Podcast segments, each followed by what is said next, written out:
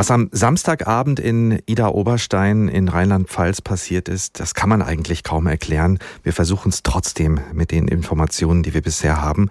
Da wird ein junger Mann erschossen, ein Student, 20 Jahre alt, der an der Tankstelle gejobbt hat und kassiert hat. Er wollte seinem mutmaßlichen Mörder kein Bier verkaufen, weil der keine Maske trug. Ist das schon der ganze Zusammenhang? Ist da ein Corona-Leugner durchgedreht oder war da einfach ein Wahnsinniger unterwegs? Also was hat den Mann ähm, am Ende wirklich dazu gebracht, abzudrücken? Was wir bisher wissen, der Mann, der geschossen hat, hat schon sein halbes Leben hinter sich, ist mehr als doppelt so alt wie das Opfer, nämlich 49 Jahre.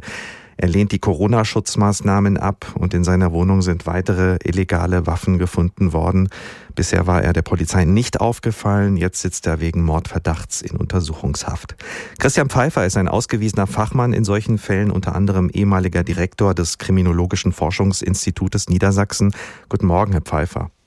Morgen, Herr Mustrokola. Glauben Sie in diesem Fall an eine politisch motivierte Tat, also dass da einer aus der Corona-Leugner-Szene ein Zeichen setzen wollte? Danach wirkt es jedenfalls. Er scheint nicht psychisch gestört zu sein, aber gleichzeitig hat die Polizei nichts erkennen können an Verbindungen. Das spricht für den Typ des Lonely Wolf. Das sind Menschen, die im Leben nicht sehr vernetzt sind, äh, oft äh, auch Einzelkämpfer in der Arbeit sind, vielleicht nicht allzu erfolgreich, geprägt durch Ohnmachtsgefühle. Das die Dinge nicht so richtig laufen, wie sie sich ertroffen und erträumen. Und aus einer solchen Ohnmacht heraus dann plötzlich in die Fantasie geraten, einmal der große Held zu werden, bewundert von all denen, die in der Szene jetzt auch tatsächlich Beifall geklatscht haben. Und dafür, äh, nun ja, eine Sekunde, wo man die Panik in den Augen des Gegenübers hat, wo man Herr über Leben und Tod ist, mhm. wo man endlich mal richtig Macht ausübt. Für den Chef des Thüringer Verfassungsschutzes kommt die Tat nicht überraschend, weil es eine, so sind seine Worte, Eskalation von Verschwörungsideologien gebe und das Aggressionspotenzial gestiegen sei. Und auch die Gewerkschaft der Polizei warnt wegen dieses Falls auch vor der Radikalisierung der Corona-Leugner-Szene. Ist das für Sie ähm, übertrieben oder können Sie da mitgeben? Ich denke, die Daten sprechen dafür. Äh, die letzten Zahlen dazu, wie die rechte Gewalt angewachsen ist, aber auch im linken Bereich Zunahmen da sind. Das zeigt, in der politisch motivierten Szene steigt die Gewalt, in der privaten Szene sinkt sie eher. Das hat auch mit den Corona-Lockdowns zu tun, dass dann nicht so viel passiert, wenn die Kneipen alle zu sind und die Straßen vereinsamen. Aber in der radikalen Szene, da hat man mit Recht jetzt die Sorgentöne gehört. Äh, das kann auch ein Signal für andere werden. Nachahmungstäter sind zu befürchten, weil man eben in der Szene zum Helden wird. Was kann die Gesellschaft tun, um auf Menschen aufmerksam zu werden, die grundsätzlich zu so etwas fähig sind? Geht das überhaupt? Ganz schwer.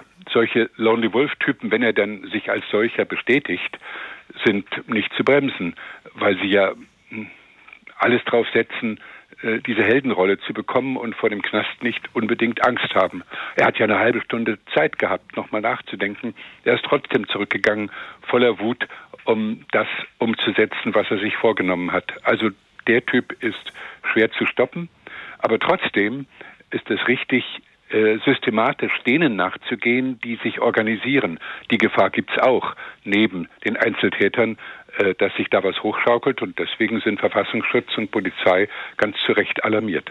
Das heißt, die Behörden müssen jetzt auch den Blick vielleicht noch stärker auf diese Szene richten, die Szene der radikalen Corona-Leugner? Ganz bestimmt. Das ist vielleicht sogar unterschätzt worden. Die hat man als Spinne abgetan. Jetzt wird man sie ernster nehmen in ihrer Gefährlichkeit. Sie sind ohnehin schon im Blickfeld des Verfassungsschutzes. Also eigentlich haben wir keine Defizite durch diesen Fall erkennen können, sondern nur die, das Gebot der Wachsamkeit. Christian Pfeiffer, vielen Dank. Kriminologe und ehemaliger Leiter des Kriminologischen Forschungsinstituts Niedersachsen. Vielen Dank für die Einschätzungen zum Mordfall in einer Tankstelle von Ida Oberstein, bei dem ein junger 20-Jähriger erschossen worden ist. 9.18 Uhr.